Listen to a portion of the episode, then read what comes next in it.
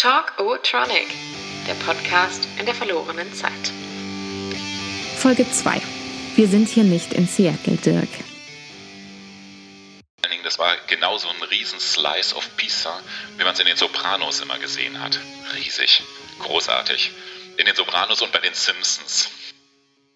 Mein Bild von Amerika ist eine Fiktion, entstanden am Reißbrett von Autorinnen und klischeebetrunkenen Drehbuchschreibern. Mein Amerika ist New York und mein New York ist Patti Smith Kaffeeroutine in Manhattan.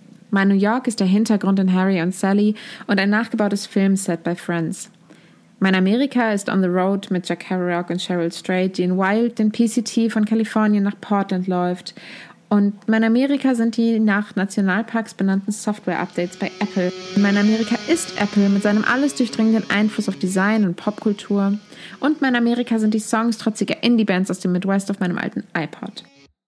Mein Amerika hat ein rot flatterndes Breaking News Band am unteren Bildrand. Mein Amerika ist eine endlose Pro-Kontra-Liste, als es mal um die Frage ging, dort wohnen zu wollen. Kontra die Krankenversicherung, die Waffen, der Rassismus, das Essen, das extreme Wetter, die Oberflächlichkeit, das Justizsystem, der 45. Präsident und alle, die ihn zu dem gemacht haben, was er ist. Pro Amerika. Über dieses Land, das vom Sehnsuchtsort zum Failed State wurde, rede ich heute mit meinem Vater Carsten, mit dem ich vor 15 Jahren einen Bagel in einem New Yorker Deli gegessen habe, der so lecker war, dass ich ihn immer noch auf der Zunge schmecke. Carsten, sag mal, was ist Amerika für dich? Ui, das ist eine große Frage. Ähm, vielleicht habe ich eine ganz aktuelle Antwort. Und zwar habe ich gestern mal die Tagesschau gesehen und da wurde berichtet, dass der Roboter, den die NASA auf Mars geschossen hat, dass dem es gestern gelungen ist, allen Ernstes fünf Gramm Sauerstoff aus der Luft zu filtern. Und mit fünf Gramm Sauerstoff könnte ein Astronaut, eine Astronautin zehn Minuten lang atmen. Da habe ich mir auch gedacht, die NASA, ernsthaft, die NASA ist der Hammer. Also diese amerikanische Weltraumbehörde. Kurz nach der Tagesschau hatte ich ähm, habe ich mich so ein bisschen durchs Internet bewegt und habe einen Menschen kennengelernt, ich glaube, er nennt sich Matt Gates, ich wusste nichts von ihm, äh, der Sohn irgendeines äh, Politikers aus Florida verstrickt in Skandalen und wird aber als äh, bezeichnet als Posterboy der Republikaner. Worauf ich mir dachte, geil, was ist Amerika, was hat Amerika doch für eine Bandbreite. Auf der einen Seite gibt es Amerikanerinnen und Amerikaner, die sorgen dafür, dass man Sauerstoff auf dem Mars gewinnt. Und auf der anderen Seite wird ein Typ, du, du liest dir nur irgendwie fünf, sechs, sieben Stichworte zu dem durch und dich schüttelst vor Ekel. Dich schüttelst vor Ekel. Und ähm, der wird von maßgeblichen Granten der äh, amerikanischen Politik, der Republikanischen Partei beschützt. Er hat sogar eine Spendenseite aufgerufen und da unbescholtene amerikanische Bürgerinnen, Arbeiterinnen und Arbeiter spenden diesen Menschen Geld, damit er eventuell äh, Gerichtskosten bezahlen kann. Das ist für mich Amerika, Emily. Der Wahnsinn schlechthin. Sag, wie war das eigentlich? Du bist ja im Schatten einer Army Base aufgewachsen. Erzähl doch mal, wie ist das so? Ja, du spielst auf mein ja, du spielst auf meinen Aufwachsen in Aschaffenburg an. Und exakt, also Aschaffenburg hatte damals, keine Ahnung, 40, 50.000 ähm, reguläre Einwohnerinnen und Einwohner. Und in drei Kasernen in Aschaffenburg und um Aschaffenburg herum waren es nochmal ein paar Zehntausend. Genaue Zahlen gab es damals gar nicht. Mhm. Die Amerikaner waren in meiner Jugend krass präsent, weil sie einfach durch das kleine Aschaffenburg mit ihren Panzern wann immer sie wollten, gebrettert sind. Und es gab also nicht nur die Panzer, die in Amerika, äh, in Amerika, in Aschaffenburg äh, präsent waren, sondern natürlich diese ganzen Military Jeeps. Mhm. Und Soldaten. Soldatinnen so gut wie gar nicht, aber Soldaten. Nun, also ich kannte die, ähm, die Amerikaner schon von, von Grundschulzeiten an. Da sind wir teilweise vom Pausenhof weggerannt äh, von Straßbessenbach aus der Grundschule und sind vor zur Hauptstraße geflitzt, weil sie da mit ihren Panzern durchgedonnert mhm. sind. Und es ist wie, wirklich wie in alten Kriegsfilmen. Ähm, die haben dann da ihre Panzerdeckel oben aufgemacht, mhm. sind da aufgetaucht wie aus so einem U-Boot und haben uns äh, das Peace-Zeichen, nee, nicht das Peace-Zeichen, Victory-Finger haben sie uns mhm. gezeigt Und wir waren, wir, wir haben die halt so angehimmelt und so bewundert, wie Kinder das heute noch so machen, wenn sie irgendwo einen Bagger sehen. Mhm.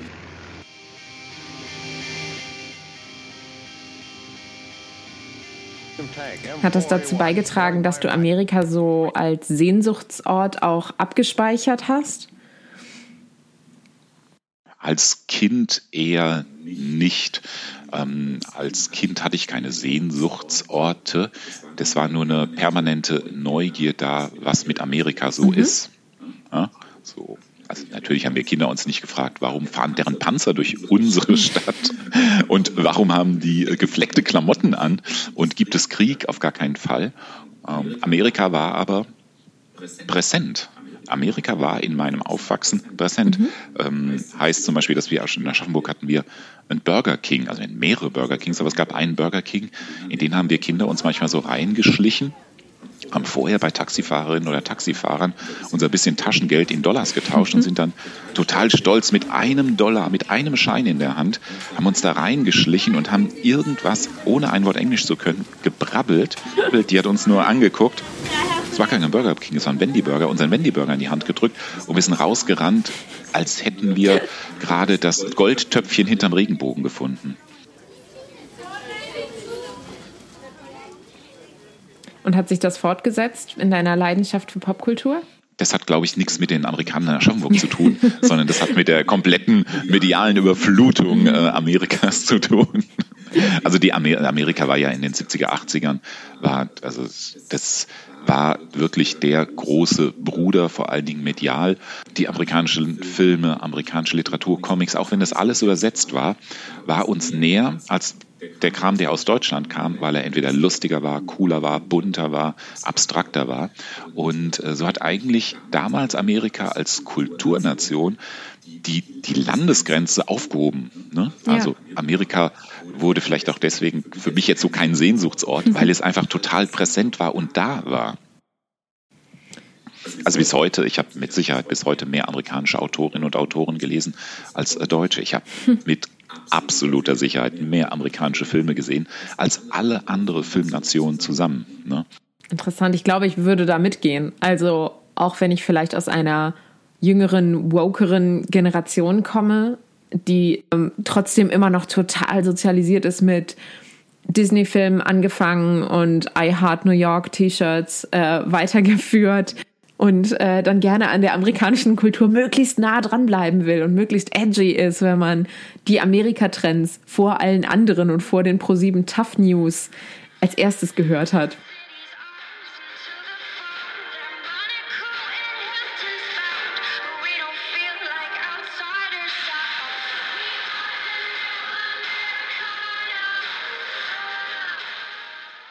Jetzt sind wir aber ja im historischen Segment und da wäre natürlich so eine Frage, die sich so in Richtung einschneidende historische Amerika-Momente bewegt. Und zwar, wo warst du denn am 11. September 2001? Wir waren damals tatsächlich einkaufen und wir kamen zu dritt nach Hause und das Telefon klingelte. Mhm.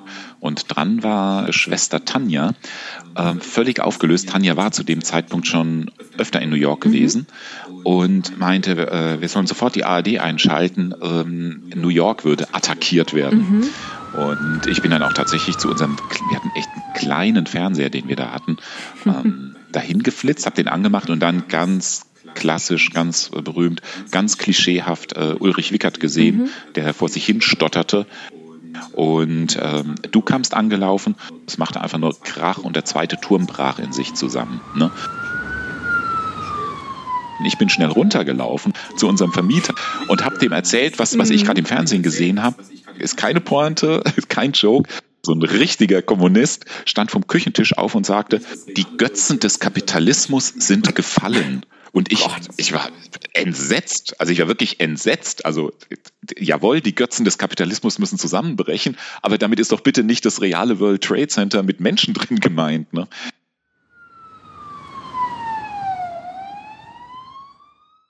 Und dann haben wir den ganzen Tag äh, tatsächlich vom Fernseher mhm. gesessen, haben aber jetzt auch quasi äh, die Aufregung nicht so auf dich rüberschwappen lassen. An die Bilder im Fernsehen kann ich mich erinnern und auch noch so an die an die Szene generell, weil ich mich erinnere, dass du mich immer so abwechselnd vor den Fernseher und vom Fernseher wieder weggeschoben hast? Ähm, erstens, man konnte dich nicht äh, vom Fernseher natürlich jetzt so richtig fernhalten. Ähm, mhm. Dazu war auch die Konzentration auf dich, die war einfach gar nicht so 100 Prozent da. Aber ist das eine interessante Elternperspektive, wenn man kleine Kinder hat und merkt, hier passiert etwas von historischem Ausmaß? Mm, das, das, das würde eine andere äh, Ebene der Reflexion verlangen, die hatte ich damals nicht. Mm, das war eine totale Überwältigung des Moments. Ne, durch den mhm. Moment, das war ja auch eine Katastrophe, ein, ein, ein Angriff, wie ich ihn äh, also nicht in meinem Leben nicht erlebt habe, auf gar keinen Fall live. Ne? Also das ist das einschneidende Erlebnis gewesen.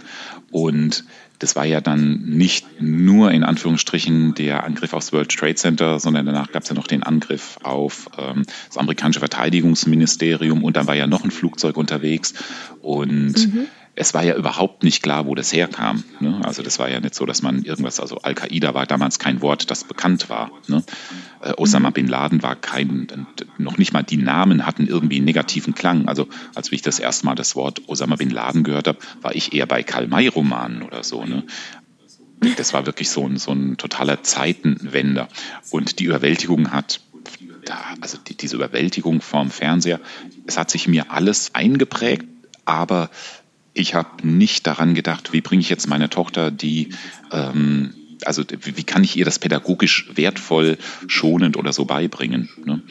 Später hat sich dann die, äh, meine Schwester, deine Tante aus ähm, damals schon Australien gemeldet und die ist ja auch eine ganze Ecke jünger als ich. Die hatte immer wieder die Frage, gibt's jetzt Krieg, gibt's jetzt Krieg? Ne? Und das war tatsächlich irgendwie eine, eine ganz reale Frage. Ne? Was macht Amerika, mhm. unser Thema von heute, äh, mit diesem mit diesem äh, Angriff. Also die Sorge war dann tatsächlich eher, die, die ging dann so eher ins Globale so. Was wird aus unserer Welt jetzt werden? Und da du ja Teil dieser Welt gewesen wärst, warst du quasi, wurdest du in dieser Sorge auch mit umklammert. Ich wurde mitgemeint. Das Private ist politisch. Oder umgekehrt? Jetzt kann man über Amerika ja gar nicht richtig nachdenken, ohne an die amerikanische Politik mitzudenken. Und mein Leben ist auch total strukturiert von so amerikanischen Late-Night-Shows, die da drüben eben nachts laufen, die ich dann am Morgen danach hier gucke. Also ich habe definitiv mehr Sendezeit von John Oliver konsumiert als von deutschen Nachrichtenmedien in den letzten Jahren.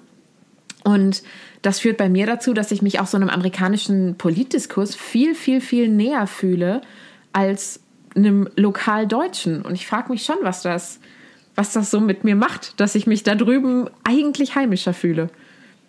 Wie ist das bei dir? Nee, das ist bei mir schon anders. Also nicht anders ist, dass die letzten, äh, die Trump-Jahre mich sehr stark geändert haben. So war es, ähm, also als Beispiel, ich bin vielleicht so ungefähr einem halben Jahr, ein halbes Jahr nachdem Trump gewählt wurde, war es bei mir, wenn ich morgens aufgewacht bin, ich habe immer sofort das Telefon in die Hand mhm. genommen, immer sofort spiegel.de aufgemacht und ich hatte ernsthaft, und ich bin eigentlich kein hassender, übler Mensch. Ich habe immer gehofft, dass die äh, Spiegel-Nachricht äh, der Stunde sei, dass Trump irgendwie zu Tode gekommen sei. Das war tatsächlich ein ganz, ein, ein, ein, eine ganz große Sehnsucht von mir. Dass er sich so gierschlündig vor so einem Bucket so ein Hähnchenfraß reinschiebt und daran einfach erstickt. Also ich finde, weil du ja gefragt hast, nee, nee, also die mhm. lokale Politik, also die deutsche Politik, die ist mir dann doch insofern näher, weil sie einfach natürlich unseren Alltag ganz anders bestimmt. Ne? Also mhm. egal, ob das jetzt Asylpolitik, Gesundheitspolitik, Migrationspolitik, Bildungspolitik und, und, und ist. Ähm, da finde ich, also da ist für mich tatsächlich, amerikanische Politik ist immer für mich echt nur eine Kulisse aus einem Schauerfilm. Ne? Mhm. Aber wie hast du es dann gehalten mit beispielsweise der Black Lives Matter Bewegung, wo ja dann so ganz konkret amerikanische Themen auch in den deutschen Diskurs reinspülen? Ich gucke, was das betrifft, wenig, weniger nach Amerika, weil ich sehr gut weiß, was so in Deutschland abgeht in dem Bereich. Natürlich haben wir jetzt nicht jeden Abend eine äh, erschossene einen erschossenen Menschen mit einer äh, etwas dunkleren Hautfarbe. Aber wir haben natürlich den, den Alltagsrassismus und äh, wenn ich so durch Frankfurt gehe, wenn ich über die Zeil gehe, über die Hauptwache gehe, ähm, es ist einfach zu 95 Prozent so, dass wenn die äh, Polizistinnen und Polizisten einen Menschen anhalten, dieser Mensch eine andere Hautfarbe hat, mhm. als du und ich sie haben. Ne? Deswegen, die, ähm, das gucke ich, das sehe ich mir an. Das ist natürlich dann für mich nicht filmisch, also nicht das, was ich gerade eben geschildert habe, aber das ist auch für mich ein Thema, das ist so, so unbegreiflich wie wie sehr sich dieser Rassismus in dieser amerikanischen Polizei verankert hat. Ähm, ja. Und jetzt, man hat so, ich habe mittlerweile so viel dazu gelesen oder auch in, in, in Radioberichten gehört. Die Soziologinnen und Soziologen aus Amerika, die haben da einfach aufgegeben. Die sagen, das ist nicht reparabel. Und wenn das reparabel sein soll, dann wäre das ein Projekt über 30 Jahre. ja. ja.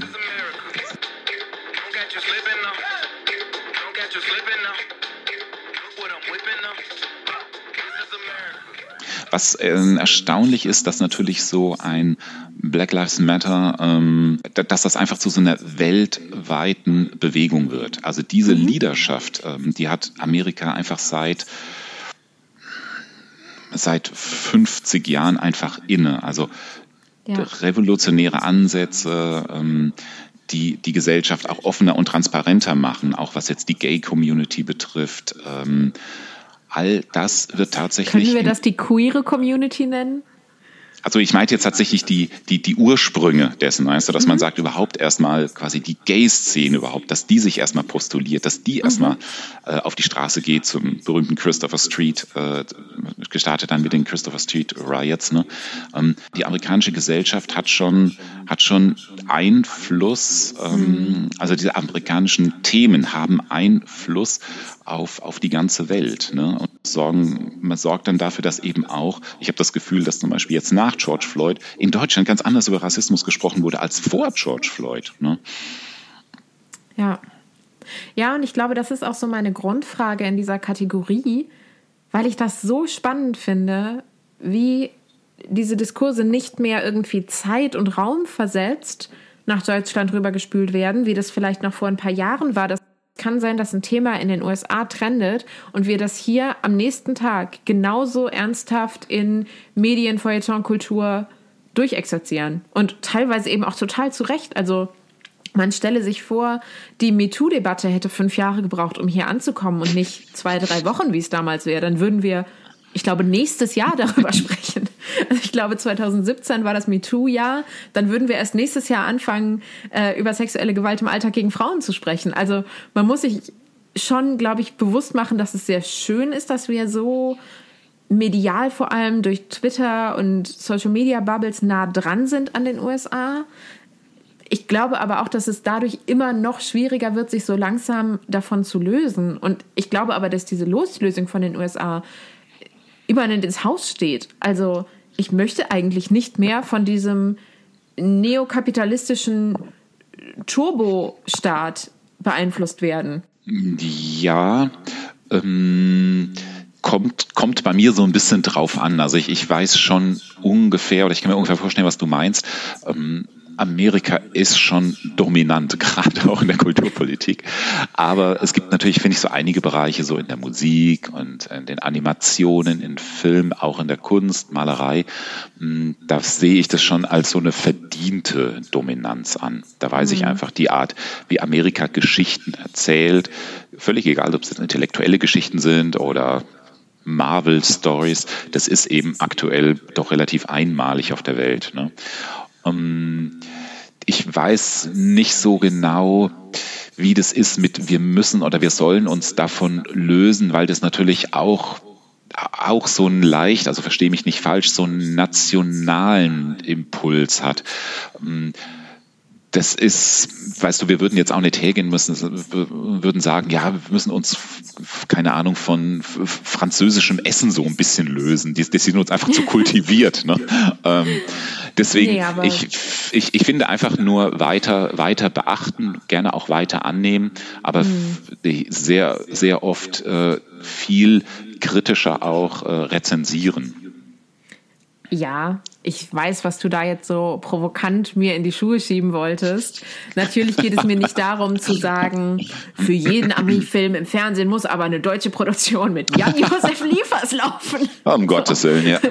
Nee, überhaupt gar nicht. Mir geht es natürlich um eine Vielfalt von Stimmen und von Kultureinflüssen. Und wie du sagst, du hast mehr amerikanische Filme in deinem Leben gesehen als aus wahrscheinlich allen anderen Kulturkreisen kombiniert zusammen. Und mhm. mir geht es da sehr ähnlich. Und da muss man eben sagen, tatsächlich gibt es wundervolles französisches Autorenkino und südkoreanische Horrorfilme und japanische Filmkunst, die eben nicht so präsent in der Popkultur sind wie alles andere. Und ja, wir gehen da zum Beispiel mit Parasite, da sind wir jetzt wieder bei der Oscarverleihung, mal so langsam in andere Richtungen. Aber trotzdem finde ich immer noch, das darf alles gerne ein bisschen schneller gehen und wir dürfen schneller mehr multikulturelle Kultureinflüsse zulassen? Das ist tatsächlich meines Erachtens eher so Aufgabe, also primär erstmal Aufgabe von, von jeder und jedem von uns. Es ist natürlich schwer, so ein dominantes, so eine dominante Kulturmacht wie Amerika auf die Seite zu rücken. Ähm, da glaube ich aber tatsächlich auch, das ist das ist gar nicht Aufgabe einer kompletten Gesellschaft oder eines Staats oder von sowas wie Medienpolitik eines Medienhauses, sondern das kann man erstmal so für sich selber anfangen und gucken, so wo, wo zieht man was raus für sich. Ne? Hm.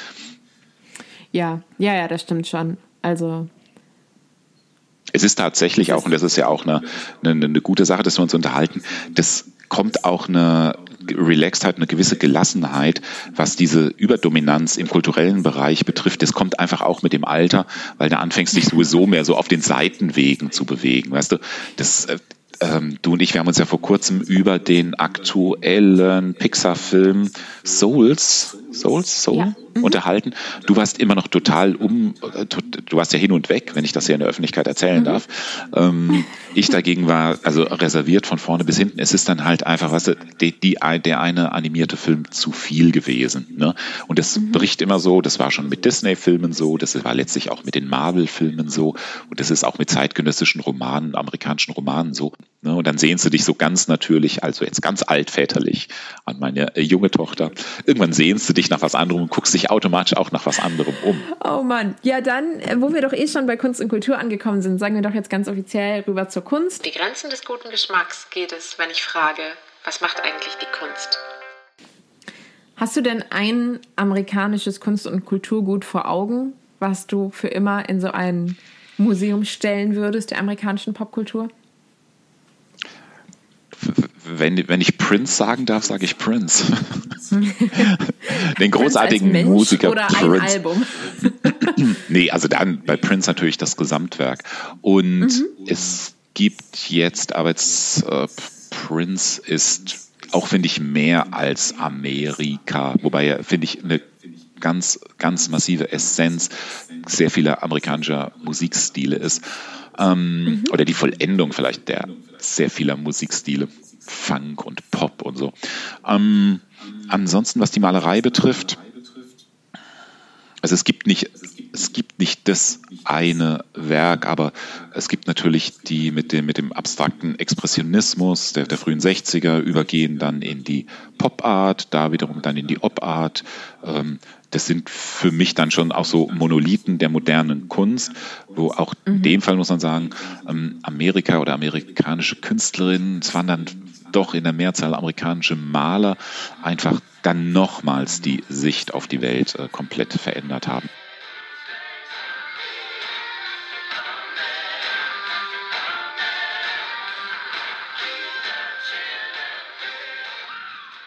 Ich habe ein amerikanisches Kulturgut des Herzens und das ist total popkulturell klischeehaft wie so vieles bei mir, nämlich der Film Boyhood. Ich finde den wunder, wunder, wunderschön. Und wenn man sagen müsste, dass für mich persönlich so meine amerikanisierte Kulturvorstellung an irgendeinem Punkt zu Ende gekommen ist, dann wäre es mit diesem Film. Also ich hatte wirklich, mhm. ich habe den damals im Kino gesehen und das ist auch die letzte DVD, die ich mir gekauft habe in meinem Leben. Ähm, und ich kann mich an keinen Film erinnern, der mich auf subtilere und schönere Weise motiviert hat, mit dem eigenen Aufwachsen und Erwachsenwerden auseinanderzusetzen und der für mich aber auch so ein totales Fanal war, mich für amerikanische Filme überhaupt zu interessieren. Ich kenne den gar nicht. Dieser Film wurde über zwölf Jahre lang gedreht und produziert und begleitet so eine zerbrechende Ach, amerikanische okay, Kleinfamilie ähm, durch verschiedene Stadien des Patchwork-Daseins, des Lebens in Armut, des Lebens in mal wieder ein bisschen mehr Kohle haben, wieder ein bisschen weniger Kohle haben. Die Eltern haben wechselnde PartnerInnen. Ähm, es gibt Geschwisterkonflikte, es gibt Konflikte in der Schule. Und dieser Junge wächst dann eben auch im Film dargestellt äh, vor der Kamera mit auf. Also es wurde jedes mhm. Jahr im Sommer äh, ein Teil dieses Films gedreht. Und dadurch beobachtest du eben diesen Menschen vom Sechsjährigen an bis zum, ich glaube, 19-Jährigen an. Und das ist auf eine so unglaubliche Art berührend und schön. Äh, und so ein Kindheitsporträt, aber auch so eine natürlich jetzt sehr individuell betrachtet, aber eben auch so eine totale Dokumentation meines Aufwachsens. Also die Computerspiele, die sie da spielen und die Harry Potter Bücher, die sie da lesen und die Filme, die sie da gucken. Ähm, das ist natürlich meine Kindheit, aber gespiegelt in dieser amerikanischen Kleinstadtgeschichte. Ja. Aber würdest du denn sagen, das ist, das ist wirklich ein amerikanischer Film, weil das, was du gerade beschrieben ja. hast, das könnte auch so ein Ken Loach-Film, das könnte auch Englisch sein, das könnte mhm. auch so ein französisch-deutsches Experimentalkino sein. Edgar Reitz nee. könnte das sein, ähm, quasi wie, wie so eine, wie so eine Heimat, äh, Staffel von äh, der großartigen Serie Heimat. Also da habe ich jetzt erstmal wenig Amerikanisches eigentlich. ja, ich glaube, das liegt jetzt bei mir total daran, ich habe natürlich die Bilder aus dem Film vor Augen dieser kleinen Familie, die da in diesen amerikanischen Suburbs aufwächst, äh, geprägt ist von auch kulturellen Debatten. Also man ist bei Großeltern zu Gast, die eben schießen gehen wollen. Ähm, man hat diese Highschool-Erfahrung. Der Junge muss die Pledge of Allegiance auswendig lernen. Es geht auch um den Krieg, der im Hintergrund tost. Und es hat auch diesen ganz krassen äh, kapitalistischen Wunsch dahinter, dieses wir können es zu mehr schaffen. Und es ist ganz klar, es wird aber nicht weiter aufwärts gehen im Leben. Und ähm, ja, sehr, sehr, sehr berührender, schöner Film, auch über sowas wie Identitätsentwicklung und Loslösung vom Elternhaus. Könntest du dir denn äh, vorstellen, ähm, in Amerika aufgewachsen zu sein? Also wie, wie, also hast du die, äh, hast du die Fantasie, dir das zu überlegen und was glaubst du, was du heute für ein Mensch ist Weil du zum Beispiel, du hast gerade gesagt, ja, die, die Großeltern wollen so mit, mit, mit dir schießen gehen, ne? Und ähm, Schießen üben, ne? Ähm, was, was glaubst du, was passiert wäre, wenn jetzt der Opa zu dir, wir sind halt jetzt nicht in äh, Aschaffenburg, sondern in Aschaffenburg und äh, der Opa sagt, come on, wenn Opa mir jetzt eine Knarre in die Hand gedrückt hätte, wäre für mich total wichtig gewesen, äh, wäre das in deinem elterlichen Sinne gewesen oder nicht? Also, ich kann mir total vorstellen, dass du so ein linksliberaler New Yorker gewesen wärst, der gesagt hätte, niemals fasst meine Tochter eine Knarre an. Und natürlich in dem Moment, wo ich bei meinem geliebten Grandpa Daddy im Outback bin, knall ich aber sofort das nächstbeste vorbeilaufende Dir ab, das da aus der Hecke geschossen kommt. Einfach nur, um es dir zu zeigen. Ähm, andersherum natürlich in einem sehr konservativen, republikanisch geprägten Amerika aufzuwachsen, wäre für mich natürlich die absolute, totale Hölle. Ich habe eine sehr, sehr gute Freundin, der ich in vielerlei Arten sehr ähnlich bin, aber so einer der größten Unterschiede zwischen uns ist eben, dass sie in den USA aufgewachsen ist und erst jetzt als Erwachsene dann nach Berlin gezogen ist. Sie sagte, sie hat das, den Umzug nach Europa als totale Befreiung erlebt, weil die Menschen hier sich einfach weniger dafür interessieren, wie sie aussehen. Und jetzt bin ich schon der Meinung, dass wir uns sehr mhm. viel damit auseinandersetzen, wie wir aussehen. Und kann mir aber total vorstellen, dass sich in so einer amerikanischen Highschool es wirklich, aber zu 100 Prozent nur um das Aussehen, das Make-up, den Look, geht. Und das ist sowas, was ich schon in meiner Jugend als total abstoßend empfunden habe und wo ich nie Teil von sein wollte. Und ich glaube, da hätte ich total drunter gelitten in den USA. Es gibt aber einen Punkt, Und da bin ich traurig drum, aber ich wäre gerne Amerikanerin, um an sowas wie Creative Writing Prozessen teilzunehmen. Weil das ist da eben ein legitimer Studiengang mhm. und das ist eine Ausbildung, die ganz, ganz, ganz viele meiner liebsten GegenwartsautorInnen auch durchlaufen haben. Also Jonathan Safran früher zum Beispiel hat Creative Writing studiert und gelernt. Und natürlich war er dann der Beste in seiner Klasse. Ähm, aber trotzdem wäre das eine Community, in der ich total gerne gewesen wäre. Aber das würde natürlich irgendwie mhm. auch voraussetzen, dass die Familie dann die Kohle gehabt hätte, mich auf ein teures Creative Writing College zu schicken, was ich jetzt auch irgendwie wieder kritisch sehen würde. Ich glaube auch, weil als du gerade behauptet hast, ich wäre wahrscheinlich so ein, was war ich, ein linksintellektueller New Yorker? Nee, also in, müsste ich mich da in Amerika verorten. Ich hätte mich jetzt eher tatsächlich also so ein langhaariger, dürrer Kerl mit einer Jeansweste auf irgendeinem Schrottplatz gesehen. Also jetzt, ähm, aber jetzt nicht total broke und runtergekommen, sondern ich glaube, das wäre ungefähr so die Entsprechung gewesen dessen, was ich irgendwie so lange in Deutschland hatte. Ne? So Gelegenheitsjobs, klar, so ein bisschen fancy am Theater und mal ein bisschen hier in der Uni gearbeitet, mal in der Werbeagentur gejobbt. In Amerika wäre es wahrscheinlich so gewesen, dass ich äh, in der Werkstatt gejobbt hätte, auf dem Schrottplatz aber gewohnt hätte. Ne? Irgendwie hätte ich den Schrottplatz mal, keine Ahnung, beim Bullenreiten gewonnen oder so. Ne? Ähm, aber es wäre wahrscheinlich wäre es ein Leben gewesen, das doch irgendwie noch mehr so mit Landschaft zu tun gehabt hätte. Interessant. Das kann ich mir vorstellen. Weil, weil das ist, glaube ich, ein ganz großer, ein großer Unterschied zwischen den, den beiden Ländern Deutschland und Amerika, ist natürlich äh, die, die enge ähm, die, die, die, die, Enge des Landes hier und die Größe des ja, halben Aber Kontinents jetzt hier dort drüben. du ne? dich ja immer total nach Urbanität. Also Landschaft ist ja jetzt nicht etwas, was du in deinem ja. Leben aktuell vermisst, oder? Nee, nee, das wäre nur, in Amerika sehe ich mich sozusagen nur allein mit meinem Werdegang, sehe ich mich tatsächlich auf viel mehr offener Fläche um mich herum spiegelt sich eigentlich, äh, das komplette Setting spiegelt eigentlich mein Inneres wieder. Ne? Also nicht, dass ich mich innerlich als Schrott fühle, aber ähm, in Deutschland hatte ich doch immer so das Gefühl, auch wenn es mal irgendwie so ein bisschen quasi äh, wenig Kohle gibt, ja, dann kann man auch mal zum Rathaus gehen, von mir auch mal zum Sozialamt und kann fragen, ob sie einem 200 Euro geben können. Und das wäre zum Beispiel in Amerika so nicht der Fall gewesen. Da wäre man wahrscheinlich, ne, also entweder es hätte einen motiviert oder wärst halt so ein bisschen nach unten durchgereicht worden und äh, hättest dann halt irgendwann so ein mhm. Outsider-Leben gehabt. Ne? Da hätte ich dich mit meinem Creative mhm. Writing Degree aber dann auch nicht unterstützen können. Also.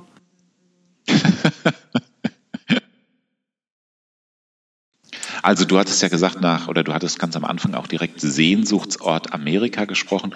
Ähm, wie viele Menschen war ich halt, nachdem ich in New York war schon, oder während ich in New York war, schon sehr, sehr geplättet und habe mir hätte mir nichts Schöneres vorstellen können, als irgendwie eine Bude in Harlem, eine Bude in Brooklyn oder eine Bude irgendwo am Washington Square Park zu haben, mal für ein Jahr.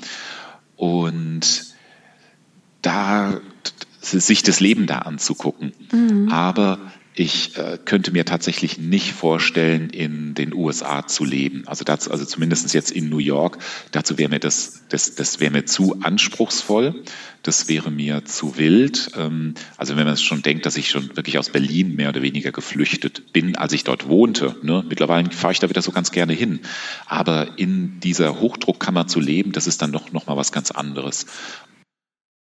Weil die Welt aus Papier ist, heißt es am Ende immer, Lies mir mal was vor. Mm, mein Lieblingsautor, mein Lieblingsamerikanischer Autor ist tatsächlich immer noch oder bleibend einfach Truman Capote. Und sonst ähm, Tom Wolfes Fegefeuer der Eitelkeiten ist ein Buch, das ich wahrscheinlich immer auch den Rest meines Lebens immer mal wieder gerne lesen werde. Aber da ist auf alle Fälle, also da ist Amerika nicht so überbetont stark. Also mittlerweile. Ne? Mhm. Also ich habe mittlerweile sehr viel mehr Autorinnen und Autoren aus dem nicht-amerikanischen Bereich, die ich auch so hier habe und immer wieder lese. Aber das war in meiner Jugend, war das komplett anders. Ne? Da habe ich, glaube ich, nur amerikanische Bücher. aber halt, halt also jetzt mal, um ehrlich zu sein, aber auch alle auf Deutsch gelesen. Also es war nicht so, dass ich Amerika gelesen habe, genau, also das amerikanisch gelesen habe, ja. Ja. Ja, der, das Buch, was uns die Idee zu dieser Folge gegeben hat, ist ja Heartland von Benedikt Wells, was vor einigen Monaten erschienen ist, was so eine sehr merkwürdige Fiktion eines Amerikas aus fast schon so deutscher kleinstädtischer Sicht darstellt. Also er sagt ja selbst, dass er in diesem Roman seine Lieblingsfilme und die darin auftauchenden Tropen aus den 80er Jahren eben aufgearbeitet hat. Also so eine Art Mini-Breakfast Club irgendwo im Südwesten der USA.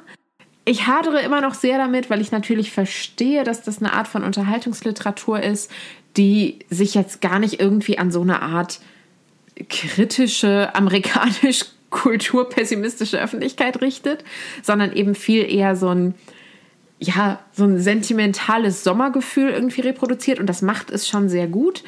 Aber bis heute bin ich mir nicht so sicher, ob das wirklich legitim ist, als deutscher Autor sich vorzustellen, man würde jetzt eben in den USA leben und da aufwachsen, wie er das eben mit seinem Protagonisten tut. Also da, da grätsche ich mal dazwischen und sage doch, ach, legitim ist das immer. ist halt die Frage, wie wahrhaftig ist es dann? Ne? Wie kann man das über, kann man es wirklich übertragen? Auch als ich dich das vorhin gefragt habe, das ist natürlich eine reine, letztlich auch ein Abklopfen dessen, was, was ist so in der Fantasie ähm, möglich. Ne? Übrigens, Benedikt Wells hat sich ja selbst so benannt äh, nach einem Charakter in John Irvings Gottes Werk und Teufels Beitrag, The Cider House Rules. Okay. Ähm, eigentlich Ach. heißt er ja, oder hieß er, äh, bevor er sich selbst einen Namen aneignete, Benedikt von Schirach. Der kommt aus dieser merkwürdigen, erstmal Nazi, mhm. jetzt Anwaltsfamilie.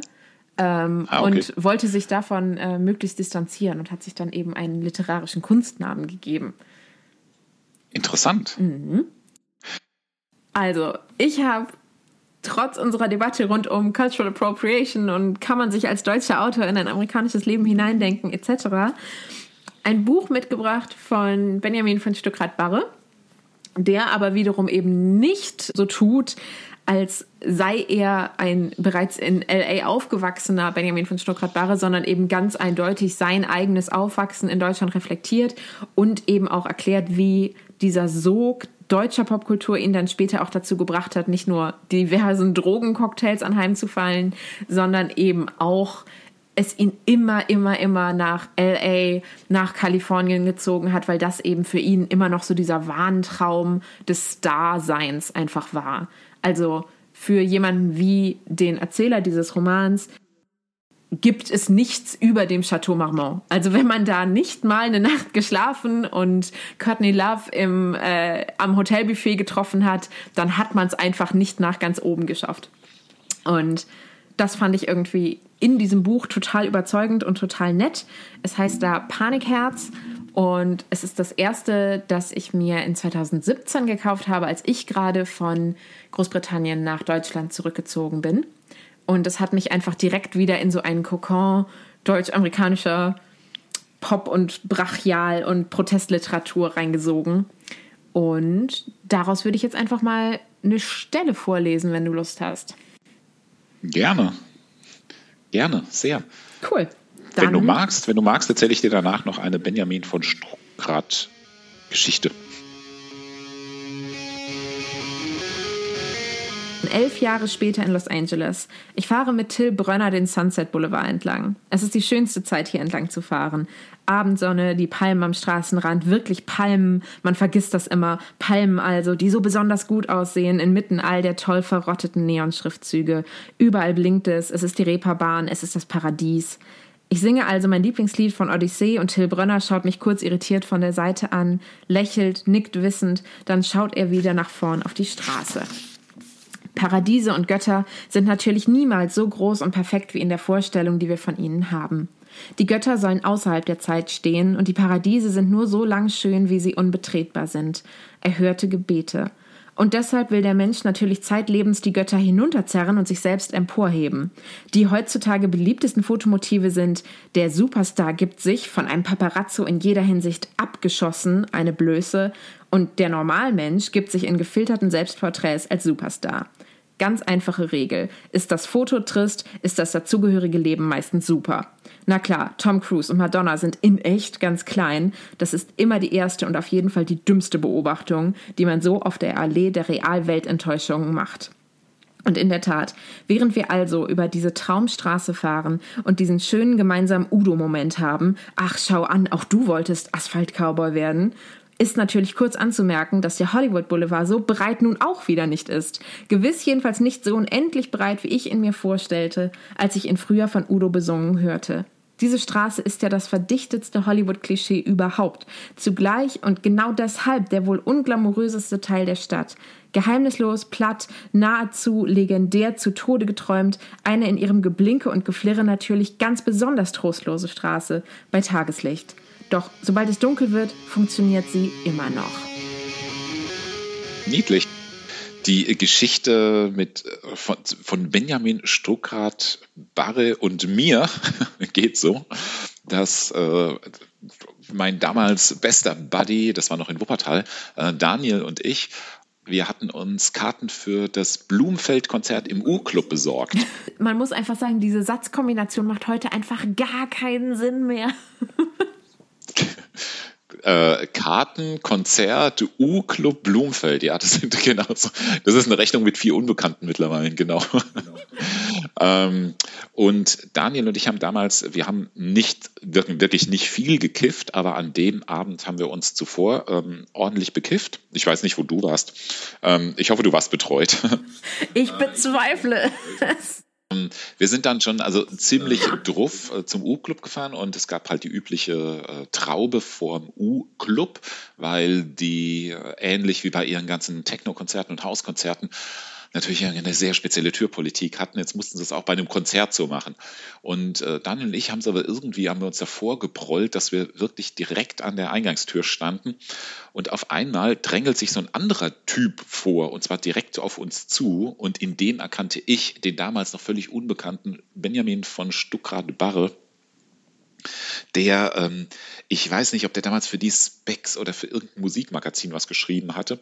Und da gab es in der Zeitschrift gab es eine Ankündigung dessen, dass er jetzt seinen ersten Roman vollendet hat, äh, geschrieben hat und dass der demnächst publiziert würde, so in etwa. Und ich habe den gesehen und ich war halt total, also mit Sicherheit betrunken und bekifft und habe ihn dann so meinte, äh, es sei bestimmt äh, für ihn doch sehr ehrenvoll, wenn ich ihn bei seinem vollen Namen nenne und der ganzen Menge, äh, wirklich ähm, der ganzen Menge um uns herumstehenden erkläre, dass das demnächst ein ganz bekannter Autor ist. Und das war dem unglaublich unangenehm. Und der wurde dann auch vom Türsteher, aber jetzt nicht unbedingt wegen mir, ähm, wurde der dann in den U-Club reingezogen. Das Konzert begann. Daniel und ich waren wieder relativ weit vorne. Wer stand neben mir? Benjamin von Stuckrad-Barre. Und ich wollte den halt irgendwas anquatschen, so, ne? Ich dachte so, komm, es muss doch super sein, hier kennt dich jemand. Aber er war definitiv nicht in Laune. Und es endete dann damit, dass ich ähm, ein kurzes Gespräch mit äh, dem Türsteher vom U-Club hatte. Ich durfte im Konzert bleiben, aber ich sollte mich ein bisschen weiter hinten hinstellen und ähm, ich soll bitte den, den äh, Gast von der Gästeliste, er konnte nicht mal seinen Namen aussprechen, in Ruhe lassen. Ja. Ja, genau. Und heute, ungefähr, keine Ahnung, wahrscheinlich 24, 25 Jahre später, äh, liest meine Tochter einen Text dieses Menschen vor, den ich, das, den ich so plump und dämlich angemacht habe. Ich weiß nicht, ob du solche Momente in deinem Leben hast, wo, wenn du daran zurückdenkst, wirklich, also du innerlich kochst, die berühmten 10.000 Stecknadeln durch dich durchschießen. Und ich bin also immer noch peinlich berührt, wenn ich dran denke. Immer noch sehr peinlich. Okay, das erklärt eine komplett verhaltene Reaktion dieser wunderschönen, süß-melancholischen Stelle, die so ein Abgesang auf ja. LA und den eigenen Prominenztraum ist. Da kam ein paar Mal das Wort, der Name Udo vor. Ich habe die Sorge, dass er damit immer Udo Lindenberg meint. Das ist exakt der Udo, der damit gemeint so. ist. Also dieses ganze Buch ist eine nicht endende Hommage an Udo Lindenberg als Udo Lindenberg. Aber der Kreis schließt sich, weil du hast mich ja gefragt, hm, was ist so mein Lieblingsautorin? Also es ist in dem Fall dann ein Autor, eben amerikanischer Truman Capote.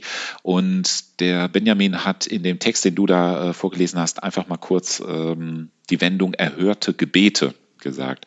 Und tatsächlich heißt der letzte Roman von Truman Capote Erhörte Gebete, Answered Prayers. Und dem Ganzen ist vorgestellt der, der wunderschöne Satz, den allerdings Truman Capote auch mal nur aufgeschnappt hat, nämlich es werden mehr Tränen vergossen über erhörte Gebete als über unerhörte.